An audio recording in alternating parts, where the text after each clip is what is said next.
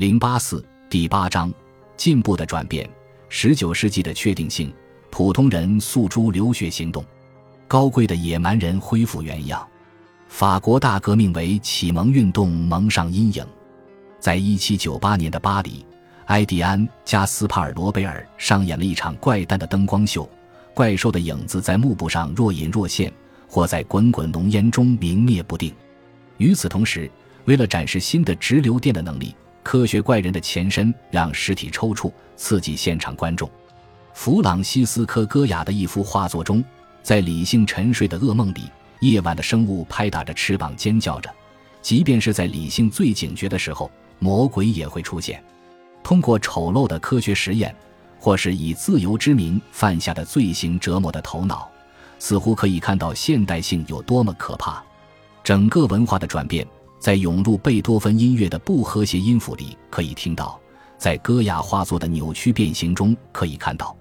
启蒙运动之后，十九世纪欧洲的主流状态从之前的理性、冷静、超脱、精确、自满、有序和独断，转变为浪漫、感性、热情、天真、怀旧、混乱和自我批判。尽管这是个血腥的世纪，但人们没有屈服，坚持对进步的信念。不过，此时人们是对未来满怀期待，不再对其所处的时代本身感到满意。随着启蒙运动逐渐结束，进步依稀可辨，但并不明显。巴黎为皇家文艺学会创作人类文化进步系列画作的约六十年后，托马斯·科尔构思了类似的系列作品《帝国的历程》，为拜伦勋爵的诗句充当插图。所有的人类故事都有寓意，但都是历史的重现。首先是自由，然后是荣耀；如若失败，接下来是财富、罪恶。腐败，最后是野蛮。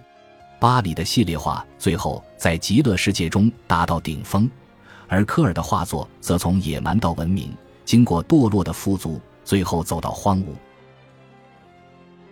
本集播放完毕，感谢您的收听，喜欢请订阅加关注，主页有更多精彩内容。